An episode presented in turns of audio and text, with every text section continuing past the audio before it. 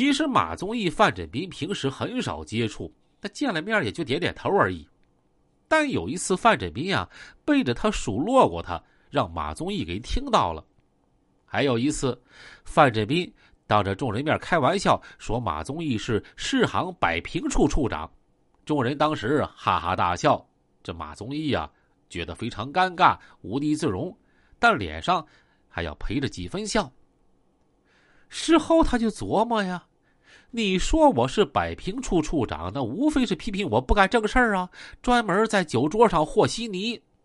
在这样的领导下面工作，我啥时候才有抬头之日啊？啊！马宗义平时对范振斌的恨意是日积月累，到了这次调干落空了，终于使他萌生了报复的恶念。一九九九年新年过后的一个晚上，马宗义又到娱乐城，吃饱喝足之后，他和刘勇坐在大厅沙发上闲聊。这平时马宗义一见刘勇，那话很多呀，可今儿个这货是郁郁寡欢，像有啥心事儿似的。刘勇善于察言观色，就笑着问马宗义：“我说马哥啊，你们农行干部调整咋样了？你到哪儿当行长啊？” 完事儿了，没给我安排现职。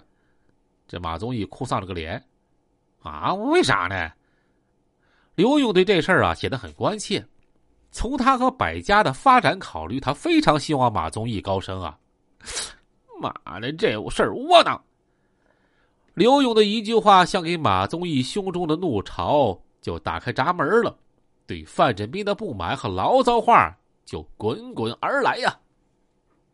肯定有人说我坏话了，就那个副行长范振斌，他过去对我印象就不好。这次调整，他能同意给我安排现职吗？这个人在我面前挡道啊，我这下半辈子是没好的。啊，母的，我真想揍他一顿。马宗义落魄，也让刘勇感到失望。如果马宗义能就任这个省农行新业务拓展处的副处长，那么。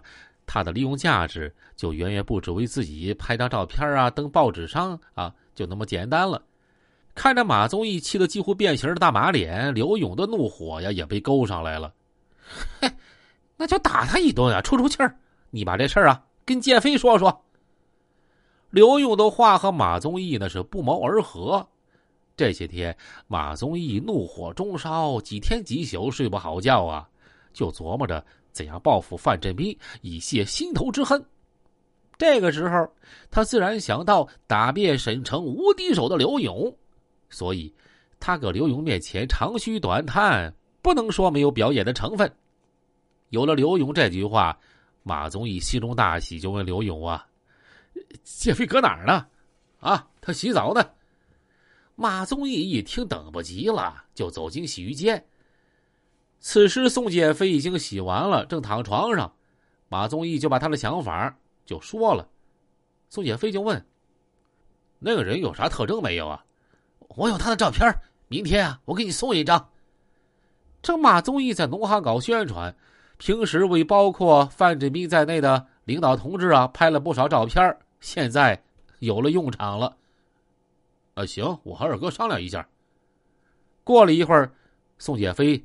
就问刘勇：“二哥，马宗义让我打他单位的一个人，这事儿办不办呀？”刘勇点了点头：“马哥的事儿就办呗。”于是宋建飞就把马宗义的事儿对吴敬明、董铁岩、李志国讲了。吴敬明的脸色显得很勉强，不爱管马宗义的那些屁事儿。现在请示刘勇得到批准，甭管吴敬明爱干不爱干，这事儿。就算正式定下来了。第二天，马宗义就把范振兵的照片交给了宋建飞，可见啊，他的心情迫切。哎呀，报仇雪恨不隔夜呀！